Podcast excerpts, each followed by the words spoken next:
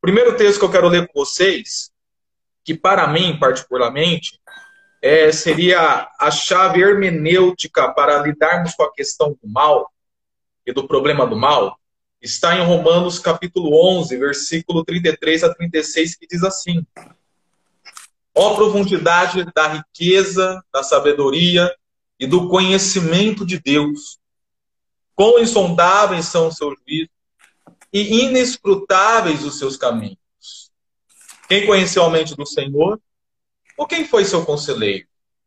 Quem primeiro lhe deu para que ele o recompense? Pois dele, por ele. E para ele são todas as coisas. A ele seja a glória para sempre. Amém? E o outro texto, que eu peço um pouco da paciência de vocês para que eu leia nesse instante, que é um texto é, um pouco maior, é o capítulo 3, o parágrafo 1 da Comissão de Bé Batista, de 1689, que diz: Deus decretou em si mesmo, desde toda a eternidade, pelo muito sábio santo conselho de sua própria vontade, livre e imutavelmente todas as coisas, seja o que for que venha acontecer.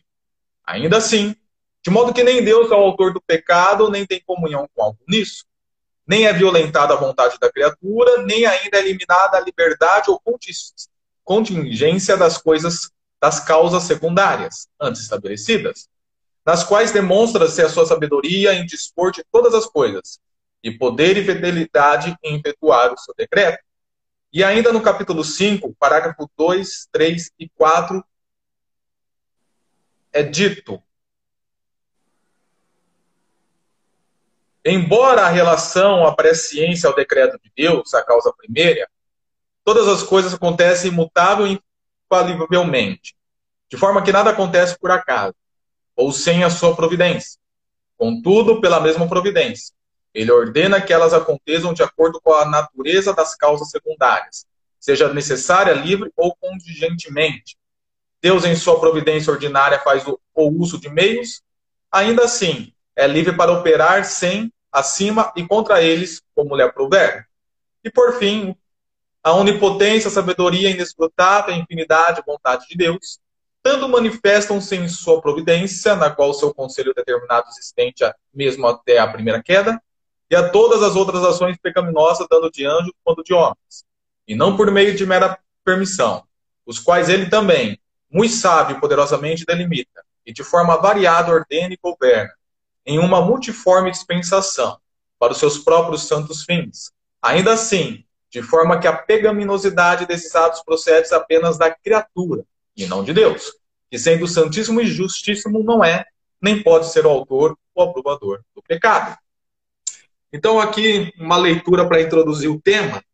E o problema do mal é um problema que há muitos anos já vem perturbando a cabeça de muitos pensadores. Nós vemos que esse problema é levantado primeiramente por Epicuro, né, questionando a bondade e, e o poderio de Deus em, em versus o mal, Agostinho, por sua vez, tenta responder.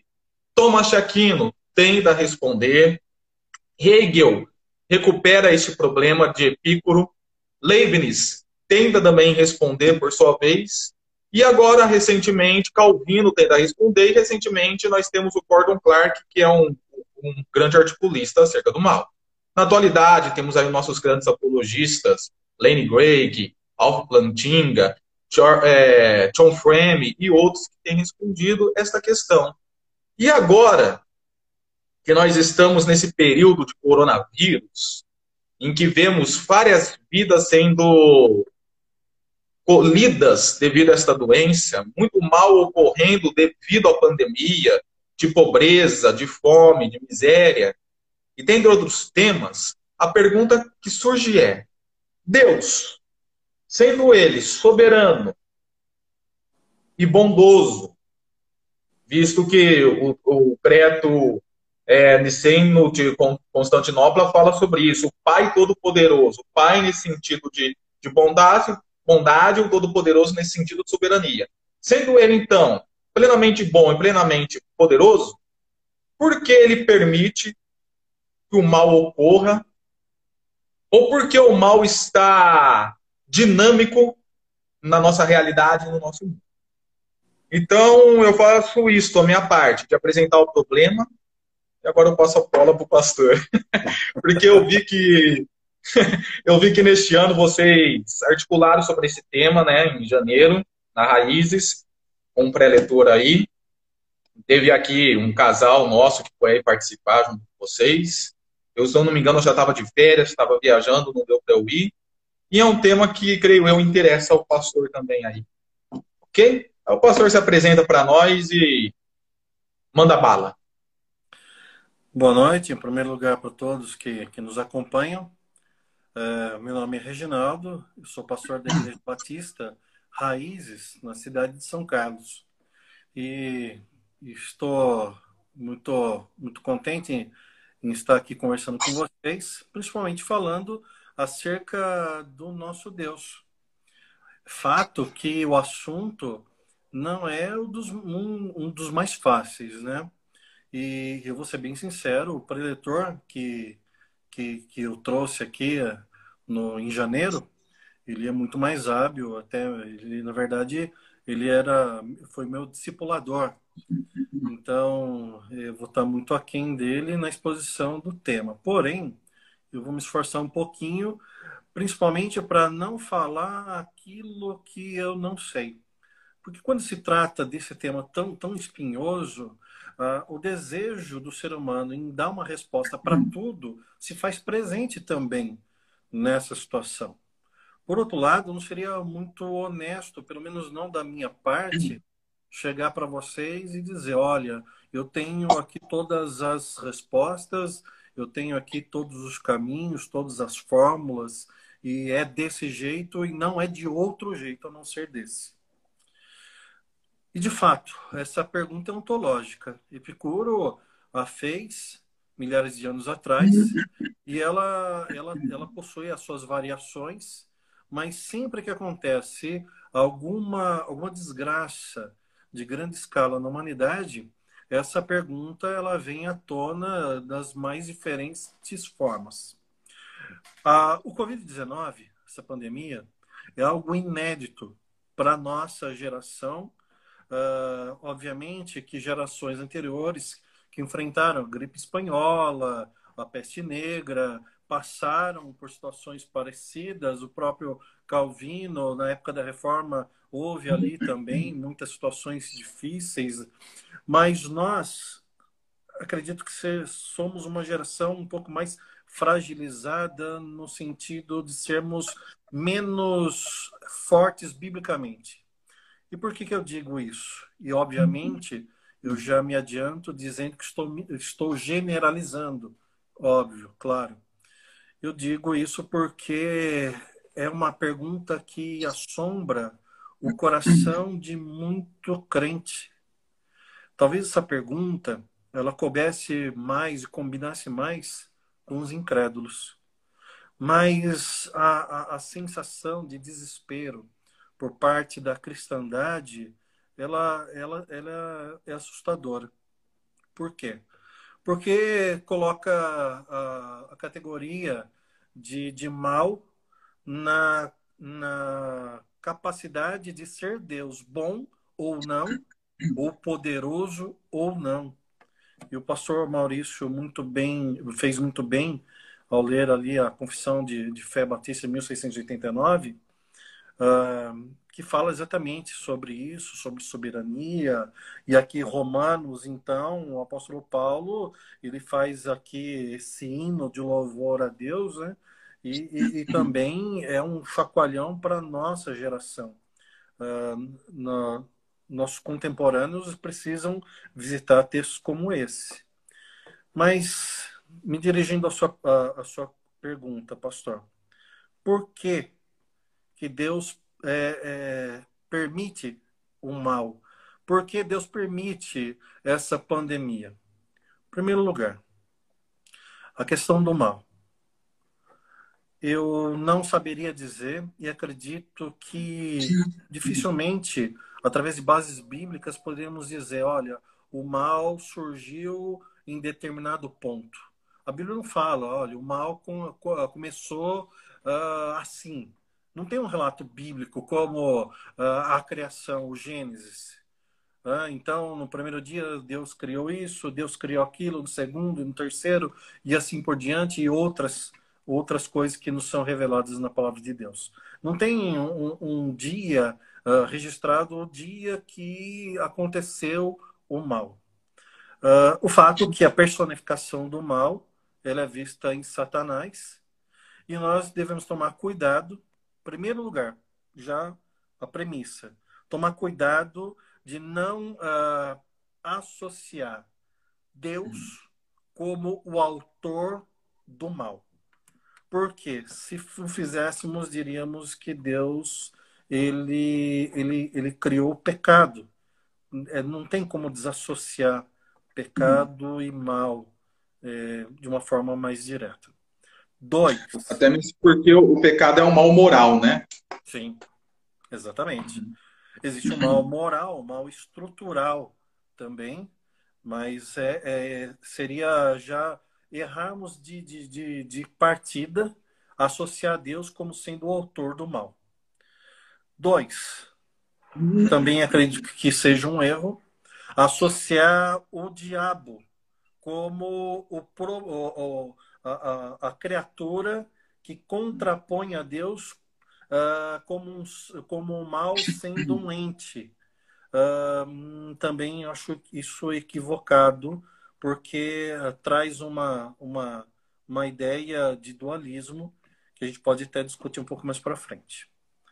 Mas, de fato, a pergunta é simples de, de fazer e mais difícil de responder, mas para cristãos, e principalmente de linha reformada, é um pouco menos difícil acredito eu.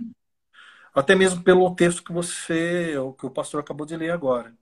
Né? Quão insondáveis são seus juízos, inescrutáveis seus caminhos. E por que eu digo que para nós, talvez linha, te, linha teologia reformada, é um pouco mais fácil? Porque nós cremos que eh, Deus tem um propósito para as coisas. Uh, diferente do teísmo aberto, da teologia relacional, nós não acreditamos que Deus é surpreendido pelos acontecimentos, sejam eles de causa natural ou moral. Deus, ele sabe de todas as coisas e nada foge da sua soberania. Então, eu, eu tenho a tranquilidade de dizer, essa pandemia, o Covid-19, é, está debaixo da soberania de Deus. Aí tem uma outra questão que talvez surja. Tá bom, se Deus sabe de todas essas coisas, por que ele permite? Talvez seja uma outra questão. Então, a primeira, logo de cara, eu diria, pastor, o Deus não é autor do mal, mas nada foge a sua, ao seu conhecimento e nada foge à sua soberania. E nada está, nada o surpreende nesse sentido. Eu acho que a gente pode começar por aí, talvez. O que o senhor acha? Sim. Tem, tem uma, uma pergunta aqui, hum. inclusive feita pela minha esposa, que está na sala. é, ela colocou aqui. Muitos têm dito que o Covid-19 é o, é o sinal do fim dos tempos devido àquela, àquela, ao discurso profético de Jesus no Monte das Oliveiras, Mateus 24 e Marcos 13 e Lucas 21. E outros dizem que é castigo por conta do pecado, que seria tipo a manifestação do juízo e da ira de Deus sobre a humanidade. Eu vi até uma, uma certa resistência do Ed René em relação a isto. Ele falar que, que acha que Deus está punindo a humanidade exercendo sua soberania até mesmo porque o Ed René ele tem, ele tem aí a sua paixão pela teologia do processo, do teísmo aberto, que nem o pastor colocou. E ela pergunta o que nós achamos sobre esta questão. Eu acompanho a ideia do pastor. Nós vemos que o Covid-19, o coronavírus e todo o mal que está sendo ramificado devido a isto, como a questão da miséria, da fome, que está é, se tornando mais agudo, devido ao coronavírus, eu vejo que realmente tudo isso está debaixo da soberania de Deus. Por causas secundárias, por causas contingentes, que nem fala a Confissão de Fé Batista de 1689? Sim. Cordon Clark ele vai falar que sobre a questão do mal, ele vai trabalhar que o mal ele existe especialmente devido à causa secundária, que seria o homem. Deus não pratica o mal. Quem pratica o mal é o homem, que começou pelo seu livre-arbítrio com Adão, até Gênesis 3, e depois continua assim fazendo com a sua livre agência depois de Gênesis 3. Lembrando que a partir de Gênesis 3, a, ideia de livre-arbítrio não existe mais. Porque ninguém tem uma vontade ou, um desejo que não esteja sendo dominado pelo pecado.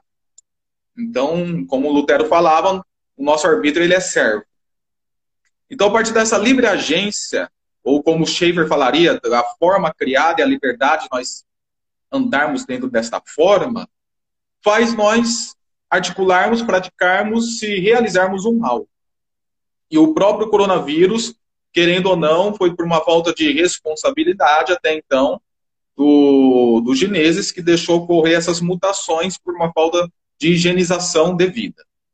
E tudo vem agora novas ramificações devido ao Covid. Ao meu ver, o Covid ele ocorre, conforme o pastor colocou, debaixo da soberania de Deus.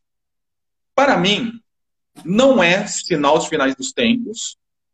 De repente, para um dispensacionalista seja, de repente, para um milenista até seja também, que os sinais dos tempos estão se tornando cada vez mais agudos, né, até até chegar à culminação da vinda de Jesus. Para mim, para mim ainda não é sinais finais dos tempos, respondendo à pergunta, e também não é o juízo de Deus e nem a ira de Deus manifestada. Se eu fosse ver o Covid, se a maneira que Deus está usando o Covid, eu vejo que Deus tem usado o Covid ou permitiu este mal para querer realmente trazer algum tipo de ensino, tutorial, mensagem para a humanidade, para o mundo pecaminoso, para o mundo que está afastado da sua glória, que está rompido com a sua santidade.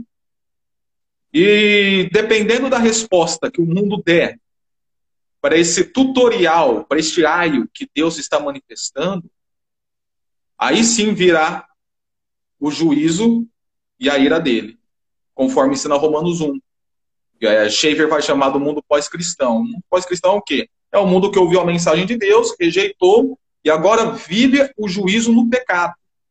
Então, para mim, a partir do Novo Testamento, o juízo de Deus não se dá mais em doenças, em pragas, como outrora era na velha aliança. Para mim, a partir da nova aliança, o juízo de Deus se dá quando ele permite, quando permite não, quando ele faz a humanidade viver os seus próprios prazeres, na própria pecaminosidade e transgressões por causa de uma mensagem anteriormente rejeitada que foi manifestada.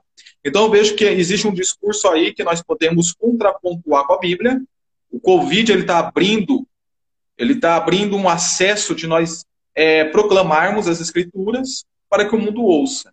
E se o mundo rejeitar, aí vai sofrer a condenação, adentrando-se ainda mais no pecado. O pastor tem alguma coisa para responder em relação a essa pergunta?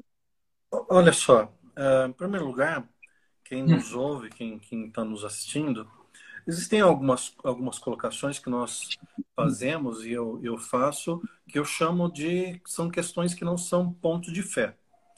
Então, se você pensa diferente, alguém pensa diferente, acredito que não, isso não seja é, é algo fundamental para que caminhemos juntos ou para que declaremos juntos é, o mesmo Senhor.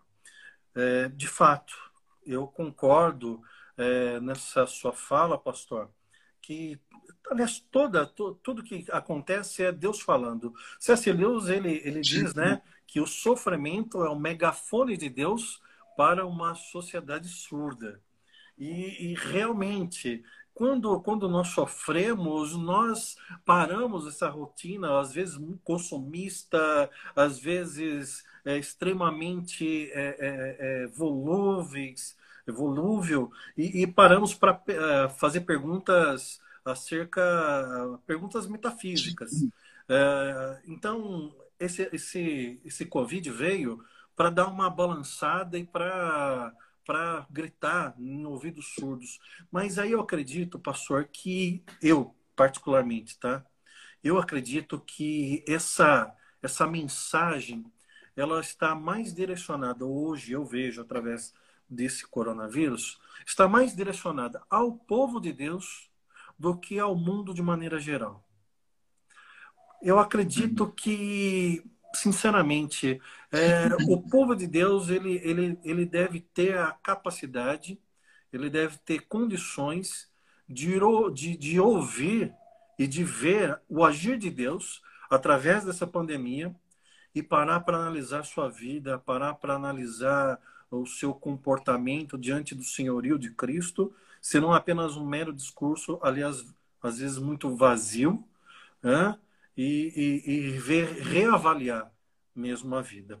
Por outro lado, eu entendo sim o que o pastor falou e, e, e, vejo que Deus ele, ele age de maneiras diferentes, mas eu, eu, eu me lembro também quando, quando o Senhor revelou o plano para Abraão acerca da destruição de Sodoma e Gomorra, e ali Abraão, né, entre aspas, testou a paciência de Deus. Senhor, se tiver 50 uhum. justos, ah, mas se tiver 50 eu não destruo. Mas se tiver 40, Senhor, se tiver 40 eu não destruo. 30, 10. Se tiver uhum. 10 eu não destruo. E nós sabemos que ambas as cidades foram destruídas. Então eu percebo que, diferente de Agostinho, que dizia que o mal é a ausência do bem, eu acredito mais na, no ponto de vista daqueles que dizem que o mal é a corrupção do bem. Então, percebo. É o quê? Eu, Não entendi a, palavra. Corrupção. Tá, corrupção. Uhum. Isso. A ideia do, do ferrugem, né? Uhum. Existe ferrugem? Uhum. Não existe. Sim. Né? A uhum. ferrugem a ação né? Sim. No, no metal.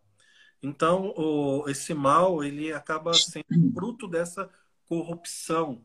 E Deus ele usa todas as ferramentas que, que ele tem à disposição para falar conosco e às vezes para também nos, nos exortar, nos colocar, nos dar alguma lição. Agora, quanto à pergunta da irmã, se esse, se esse é um final é, apocalíptico, Sinceramente, eu tenho, eu tenho uma posição mais é, a milenista nesse sentido de que, olha, as coisas elas podem acontecer de uma maneira muito rápida e, e nesse, nessa visão ela pode acontecer a qualquer momento. Então, eu acredito que não seja, mas é um achismo, tá? Meu, uhum. meu pessoal, é um achismo meu. Eu acho que a gente ainda vai ser muito mais provado eu sou daquela linha que acredita é, que a igreja vai passar pela grande tribulação. Então, é, eu vejo que ainda virão muitas coisas mais que, nos, que provarão a fé dos eleitos. Porém, esse é o quadro de hoje, né, pastor? Amanhã, uhum. nós, nós vemos num mundo tão conectado, tão dinâmico, que as coisas mudam assim em 24 horas. Eu me lembro que uhum. no dia 15 eu preguei aqui o sermão, no domingo, e no meio da semana a gente já não abriu mais a porta da igreja. Né? Então, eu, eu diria, irmã, não, não acredito que não seja o final, mas acredito que são sinais relevantes que nos aponta para o final. Sim. É... Tem uma outra pergunta aqui o Miqueias, ele pergunta assim. Deixa eu ver se tem outras perguntas. Tá, o Miqueias pergunta assim. Opa, saiu aqui. Vamos lá. Tá. Dizer que Deus é bom e que o mal é sua permissão é contraditório? Se não, qual é o melhor termo? É, Plantinga, quando ele escreve sobre o problema do mal na década de 70, os filósofos cristãos, posteriormente, vão falar que o problema do mal está resolvido a partir de algo implantinho. Porque ele mostra, eu não vou usar as palavras dele, eu vou usar as minhas palavras para resumir, para tentar expressar o que ele falou. Mais ou menos assim. Hoje nós conhecemos uma falácia chamada da falácia da falsa dicotomia. Falácia da falsa dicotomia nos ensina que existe somente duas realidades ou, ou duas conclusões possíveis e fora essa não existe mais outras conclusões. Nós vemos muito a falácia da falsa dicotomia no mundo político. Ou você é esquerda ou você é direita. Não existe outras opções. E aí um, um, alguém veio e escreveu assim: fora da esquerda e da direita existem vidas inteligentes. Então, a falácia da falsa dicotomia se daria mais ou menos em termos da lógica da seguinte maneira: se, é, não, é, se não há, então Z. Se não Z, então há. E esquece daí que entre A e Z, dentro do alfabeto português, já com as letras estrangeiras, nós temos mais 24 possibilidades. Né? que entre o 8 e o 80, digamos assim, nós temos mais 72 números. Então, não vejo como uma contradição falar que Deus é bom e que o mal é a sua permissão. Porque eu ia trabalhar nessa questão da falsa dicotomia, ou da falácia da dicotomia. Nós devemos entender que a permissão de Deus em relação ao mal no mundo e ainda a bondade e a soberania de Deus, casado com isso, nos dá várias possibilidades de finalidades o porquê disso, que aí realmente vai ficar encoberto a nossa mente. Nós podemos trabalhar com hipóteses. Né? Deus, ele permite o mal devido isso, devido isso, devido isso, mas a resposta na sua inteireza, na sua certeza, é algo que está além do nosso alcance, a não ser que seja revelado mais para frente. Como, por exemplo, nós, aí eu gosto muito do John Frame de todas as pessoas que lideram com a questão do mal até hoje, que eu vi, o que eu mais gosto de ver é John Frame no seu livro Apologética para a Glória de Deus. E ele mostra a perspectiva do mal na finalidade, que, e que isso não desconstrói a bondade nem a soberania de Deus. Então nós vemos Cristo passando pelo mal na mão dos romanos, dos soldados romanos, sendo injustiçado pelos judeus, sofrendo, sendo chicoteado, sangrado, crucificado, e naquele momento ninguém entenderia por que este mal está acontecendo. E aí, posteriormente, ao terceiro dia, mais 40 dias que ele assenta aos céus, e mais daí, em toda a revelação posterior, escrita pelos apóstolos, nós entendemos o porquê daquele mal em Cristo Jesus. Então, isso daí, John Piper vai chamar de graça futura. A graça futura nos mostra o porquê deste mal. Então, nós podemos trabalhar com as duas premissas, que Deus é bom que Deus é poderoso e que o mal existe e que elas não são contraditórias, mas que existem N possibilidades e finalidades entre essas duas premissas. Correto. O pastor tem algo a falar? Correto. Mique, uh, Miqueias né, perguntou, né? É, uhum. Deus é bom e, e, e, e, que o mal é a sua permissão se é contraditório. Olha, eu diria para Miqueias eu, eu, gostei muito de um exemplo que o professor Kelson Mota deu aqui para nós, quando ele trouxe a palestra. Ele parafraseou, na verdade, uh, C.S. Lewis, no livro Cristianismo Puro e Simples. E ele até usou o exemplo do meu filho, eu lembro, no dia. Ficou bem didático. Uh, imagina só, eu tenho um filho e e não é exemplo, não. Ele, o quarto dele é meio bagunçado. Não, tô sendo generoso. Ele é muito bagunçado. Lucas, uh, Lucas. cena aí. Lucas, finge que caiu a conexão aí e pede para sair. Mas uh, o exemplo foi didático por quê? Porque ele disse o seguinte: imagina só eu chegando e vendo aquela situação e falando, Lucas, arruma o seu quarto, Lucas, limpa o seu quarto. E o Lucas não, não, não, não se resolve. Então, um dia eu chego e falo: olha, quer saber uma coisa? Você é responsável por limpar esse quarto e as consequências recairão sobre você. Quem. É, a partir daquele dia, eu não permito mais que minha esposa arrume o quarto. Eu já não tiro mais nada, nenhum lixo do quarto. E o Lucas, ele começa a limpar o quarto, mas no segundo dia ele já esqueceu que eu falei para ele acerca da responsabilidade e ele deixa o caos acontecer. Um mês depois, eu sinto um cheiro forte e eu vou ver se morreu algum bicho no quarto dele, e abro a porta e está lá o caos instalado, porque ele não limpou o quarto durante aquele mês. Uh, resultado: de quem é, é, aquela bagunça é resultado é, da ação de quem? Minha ou do Lucas?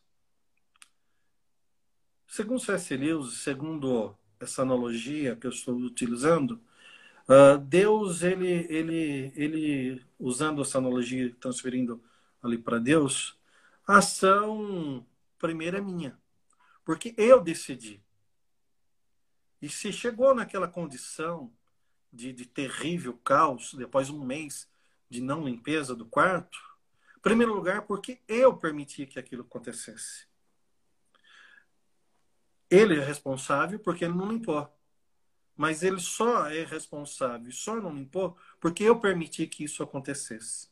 Então, quando Deus, Miqueias, ele, ele permite que as coisas aconteçam, e as coisas acontecem e, e aparentemente, é, e às vezes não aparentemente, de fato, é, é ruim, ou a gente pode chamar de mal, em primeiro lugar, só aconteceu porque Deus permitiu. E eu, eu não sei se o termo, se você pergunta, né? Qual seria o melhor ter, termo? O termo que eu uso sempre é soberania. Soberania. Por quê? Em primeiro lugar, deveríamos é, é, nos perguntar o que é mal. Porque o mal ele pode ser temporário e depois de um tempo se tornar em bênção. Então nós também somos limitados a enxergar o que é mal. Então é, é mais, é mais profundo. Mas a priori seria isso. Miqueias, não existe uma contradição eu concordo com o pastor Maurício falou mesmo. É, nós temos que fugir desse dualismo.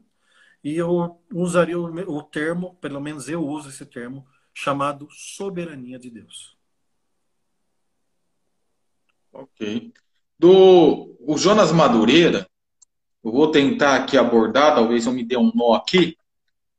E o Jonas Madureira cada vez tem me surpreendido mais. O cara é monstro, né? É, sensacional. Ele, ele é monstro. E no, no, livro dele, Inteligência Humilhada, ele tem um capítulo que ele trata sobre o mal. E aí ele vai querer usar a abordagem de Lenny Gregg, de Alf Plantinga, e mostrar que não há essa contradição, que o, o, tanto o Alfin quanto o Lenny Gregg, e até Norman Geisler nas entrelinhas, eles, eles apresentam o mal em duas perspectivas. Ah, enquanto problema intelectual, para ser tratado na filosofia, e na Teodiceia, de Leibniz, e enquanto problema emocional. Então, que nem na igreja nós tivemos o caso da irmã que perdeu o filho dela, de uma maneira assim, repentina, é, de uma doença rara que mata em 10 minutos. E eu não ia chegar, e se eu chegasse para visitá-la, ela não questionou, mas se ela questionasse, porque Deus permitiu isso, eu não ia tentar tratar ah, falar ah, Agostinho, Calvino, Gordon Clark, não tem como lidar com a questão intelectual, né? Tem que partir para a questão emocional, fazer abordagem bíblica, dos sofrimentos bíblicos, como as pessoas lidaram com isso, assim, por diante. Essa é a prática mais pastoral. Mas, é, voltando, William Lane Gray e Alf Plantinga, eles trabalham nessa questão de mostrar que não há contradição nisto, e eles aí colocam outras premissas no silogismo de Epicuro, para justamente mostrar que existem outras possibilidades. E Jonas Madureira, partindo desse, desse pressuposto, mesmo não citando-os, ele fala da antinomia. Então, que essa questão não é uma questão de contradição, mas é uma da, da não contradição, da contradição, mas, mas é uma questão da antinomia, que é essa palavra que tem o sentido de não contrariar a lei ou não ser contra a lei. É... Aí você vai olhar o Hermann Doiber, Hermann Doiber vai definir a antinomia como? Nós temos os aspectos modais construídos, né, os 15 aspectos, aspectos modais, e quando você quer determinar ou trabalhar com a ideia de lei de um aspecto modal em outro aspecto modal, você vai estar fazendo essa antinomia, você vai estar fazendo uma quebra da coerência. E eu vejo que Jonas Madureira tenta trabalhar assim. É, essa questão colocada por Epícoro, que, que Moisés, que o Miqueias aqui levanta, para querer mostrar essa contradição, não é uma contradição, mas é uma antinomia, em que nós tendamos é, trabalhar com a nossa lei da não contradição para um contexto suprarracional que pertence a Deus Sim. nessa questão. Qual, qual autor te agrada mais, o pastor Reginaldo, para lidar com a questão do mal? Se, se você pudesse sugerir aí para os nossos ouvintes. Puxa vida, hein? agora você me pegou, hein, pastor? São muitos, muitos, muitos. Mas eu estou gostando muito, estou relendo algumas obras do C.S. Lewis e eu, hum. eu recomendo uma linguagem que é, que é bem, bem acessível. Eu recomendaria Cristianismo por Simples e o problema do, do, do sofrimento também. Ele tem uma, uma série de, de, de, de livros. Muitos crentes acreditam que C.S. Lewis apenas escreveu Crônicas de Nárnia, né? Mas na verdade ele tem uma é, foi uma mente brilhante também, é, levando, guardando devidas proporções, a história de vida dele, né? Obras maduras dele eu recomendo porque é uma linguagem acessível, não é tão, tão filosófica, que, que, que não permite o acesso a todos, mas eu, eu recomendo leituras de C.S. Lewis para vocês. Ó, oh, eu estou gostando, porque o povo não está perguntando, quer dizer que estão entendendo. Hoje, então, tá tranquilo. Hoje a gente está acertando muito, está errando tudo. É, é. Ou oh, é. É, a, nós temos mais um tempo aí, eu acho que uns 20 minutos mais ou menos. Certo. Sobre é, o pastor falou da questão do Agostinho, da maneira que ele define o mal. Eu vejo em Agostinho que ele não resolve o problema do mal, ele só define o mal. O mal seria a ausência do bom, como a, a, a escuridão é a ausência da luz e, a, e assim por diante. Ele define o mal, mas ele não lidar com. Ele não resolve a origem do mal e nem a finalidade do mal. Uma leitura, eu vi uma, eu fiz uma leitura aperfeiçoada de Agostinho numa obra que chama Enciclopédia do Protestantismo. Nós temos dois cientistas religiosos de ordem protestante e calvinista da França, que eles trabalham com isso. E lá eles colocam, uma coisa que eu nunca tinha visto, quero ver se o pastor já ouviu falar e o pastor acha a partir disso.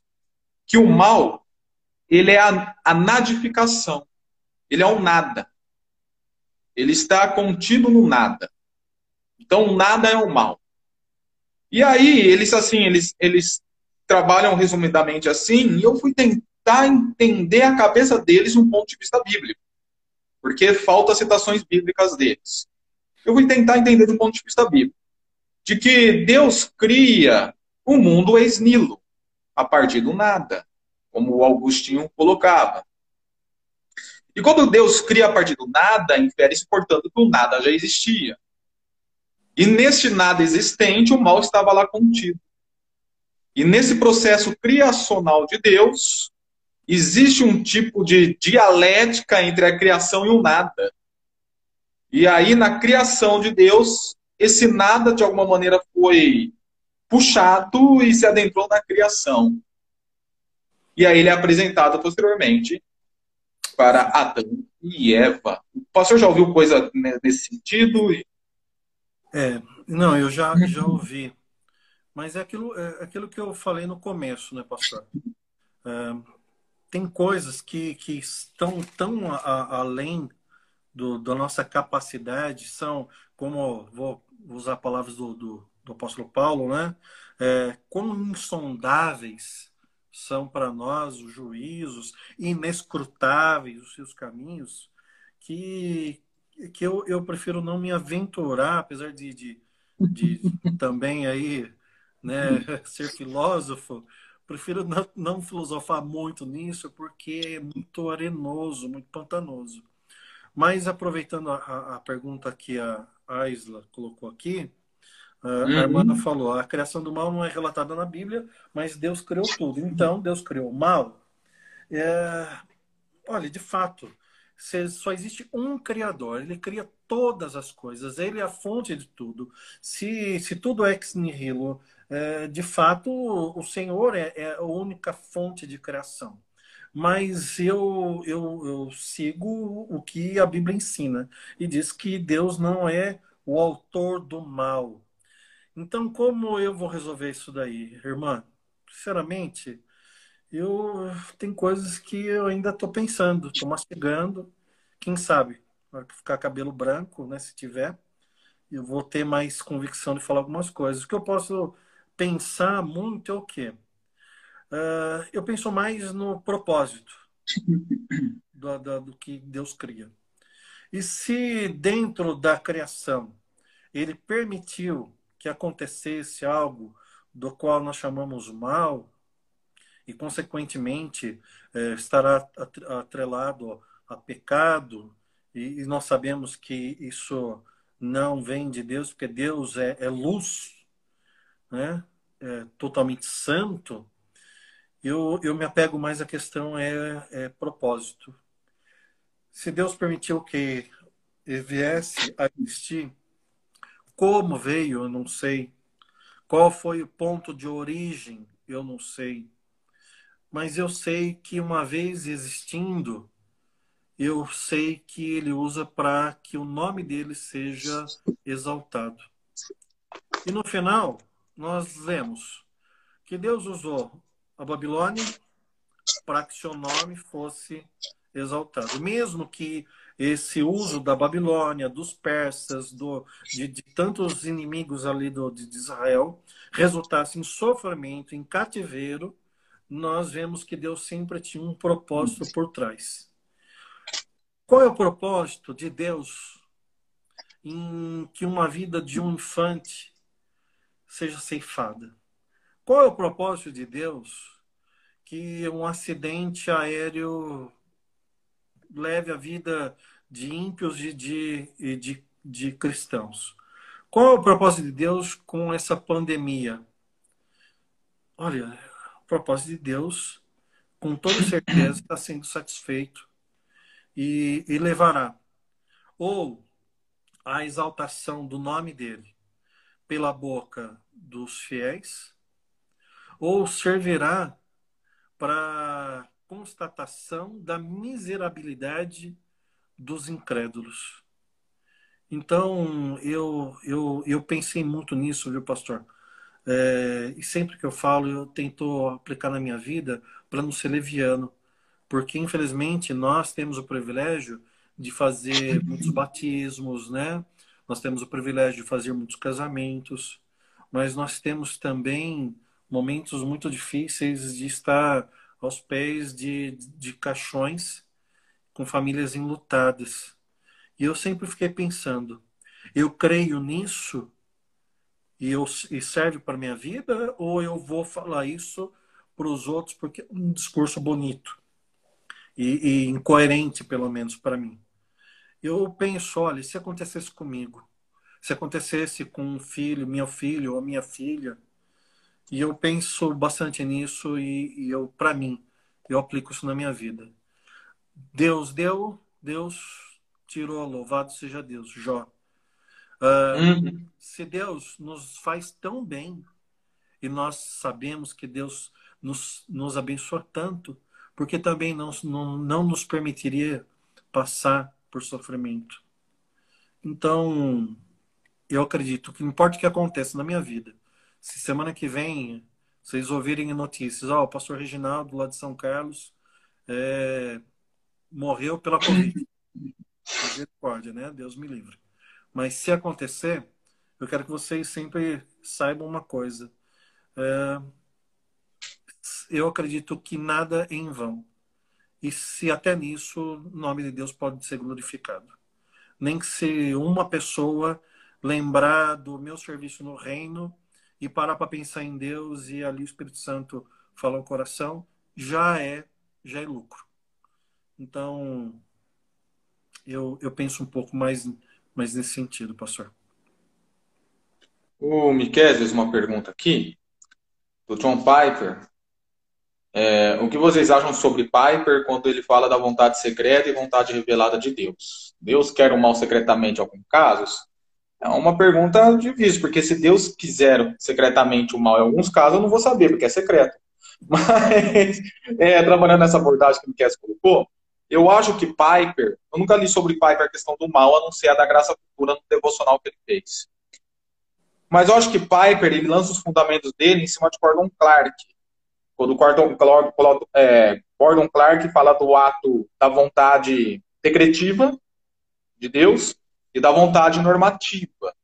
Então eu vejo que essa vontade secreta de Piper está relacionada com a vontade decretiva e a vontade revelada está relacionada com a vontade normativa. Aí, aqui olhando para Deuteronômio 29, 29, está escrito assim: as coisas encobertas pertencem ao Senhor.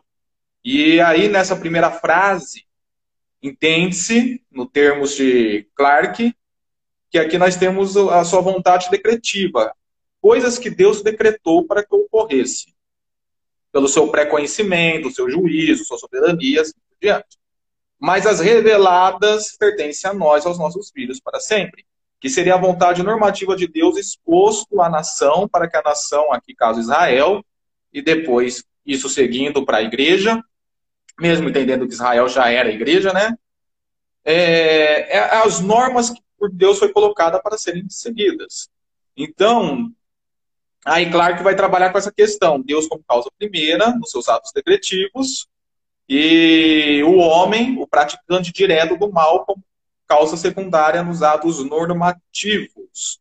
O que é decretivo está encoberto, está secretamente guardado a Deus. Se é o decretar do mal, do bem, ou decretar da livre agência para que o homem cometa o mal ou bem, mesmo Deus sabendo qual será, muito embora não seja só presciência que defina a história, mas só soberania que defina a história, aí realmente está encoberto secretamente a Deus é, que o pastor tem a falar sobre isso? eu concordo, concordo com suas palavras. É algo. é daquelas questões, Miquel, que realmente a gente tem que tomar cuidado para não falar bobagem, né? Mas eu concordo com o pastor Maurício falou mesmo. Eu não sei quanto tempo nos falta, pastor. Uhum. Você sabe aí? Uns 10 minutos. 10 minutos. É, uma coisa que eu gostaria de compartilhar, quem está no, nos ouvindo, acerca desse, desse tema, é que talvez você saia daqui com mais dúvidas do que você tinha quando chegou. Isso é natural. Uh, eu tenho medo de gente que sabe todas as coisas, porque geralmente não sabe de nada. Mas uma coisa que eu sei, e eu olho que eu não sei muitas, uma coisa que eu sei é que aquele que crê em Deus, aquele que, que confessa o nome de Cristo, pode saber que Deus ele é cheio de compaixão, ele não está uh, alienado ao nosso sofrimento, nem a esse específico da pandemia, mas a todos os sofrimentos. E nós podemos afirmar categoricamente isso olhando para o relato da cruz.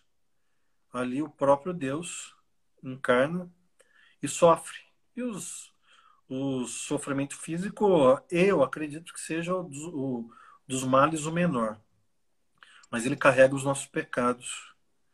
E esse Deus que nos ama e que demonstra esse amor e, e, e, e sabe o que é sofrer, homem de dores, né? Sabe o que é ser transpassado, ser humilhado, ser castigado. Nosso Senhor Jesus Cristo, ele sabe a angústia que talvez muitos, muitas pessoas estão tendo, inclusive cristãs. Deus sabe também que uh, existem pessoas que realmente é, vivem o dia de cada vez. Não tem provisão no armário para uma semana, um mês, não tem. E que assistindo jornal ah, na televisão ou outras mídias, só ouve falar de, de, de miséria e de, de trevas futuras. Mas eu gostaria de, de, de falar para você que o Senhor ele é soberano e ele é, compa ele é cheio de compaixão e ele vai cuidar de mim, de você. E se porventura viermos nós a sofrer de uma maneira mais, mais contundente, nós devemos lembrar que nós somos corpo. Igreja não é um local que se frequenta e, e vai embora para casa e cada um cuida da sua vida. Eu tenho certeza que o pastor Maurício e os irmãos da igreja é, vivem como família. Então, nós vamos repartir até a última, até, até o último pão. E se faltar, vai faltar para todo mundo. E se faltar para todo mundo, a gente vai nos, a gente vai se alimentar de louvor e de oração e, e da graça do Senhor. E se porventura Deus tiver algo mais pesado para nós, então que nós possamos confiar que Ele tem sempre o melhor para nós. Mas eu creio que na Sua grande misericórdia Ele vai nos suprir, ou dando o que nos falta, ou nos capacitando a viver com, com a necessidade. Eu, é algo que eu queria compartilhar antes que o, tempo acabasse. Não sei como funciona. É a primeira vez que eu participo da, da live no Instagram. Eu, é a primeira vez que eu faço também. É, então eu não sei. Vamos tentar ir no limite. Quando acaba, na... é, quando acaba o tempo. É, na hora que cair, caiu. É eu já deixo aqui meu beijo para vocês, minha despedida, e na hora que cair, caiu. Legal, bacana. Ah, ok. que eu queria compartilhar com vocês. Sim, sim. Estão me ouvindo. Que é, é a questão lidar com, a, com o problema do mal da, na área emocional e pastoral, como eu falei com a Helene Gray, que apresenta que é necessário que assim se faça.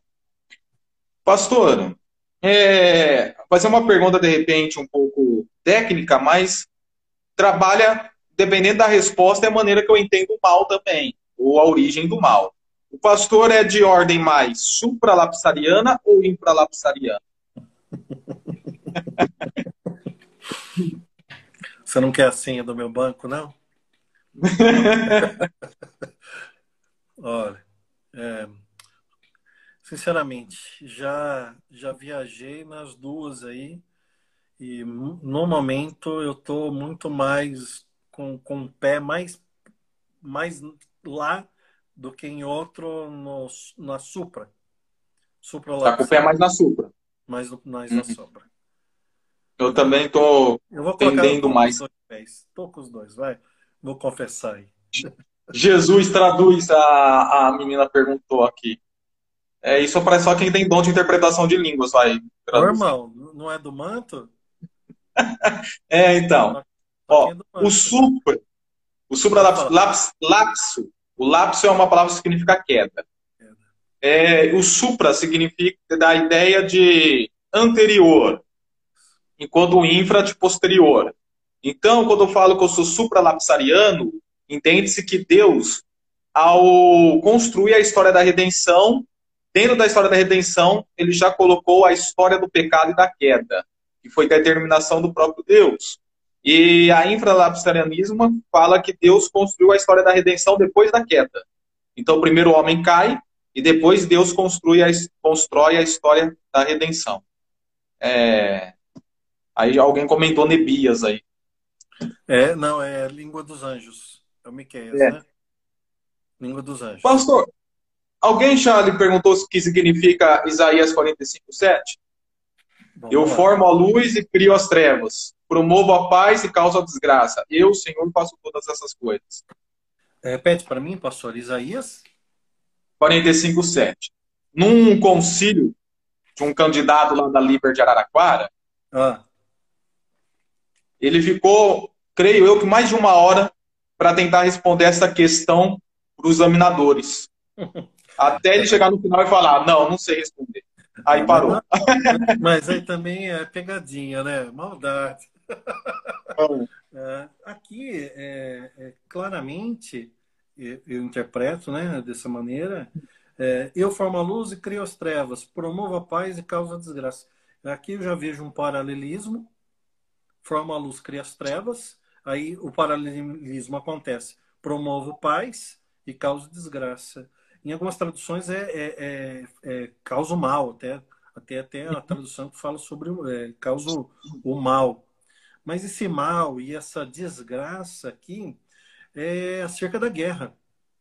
Então, uhum. aqui ele, ele fala: Eu criei a luz, criei as trevas, promovo a paz e, e causa a guerra.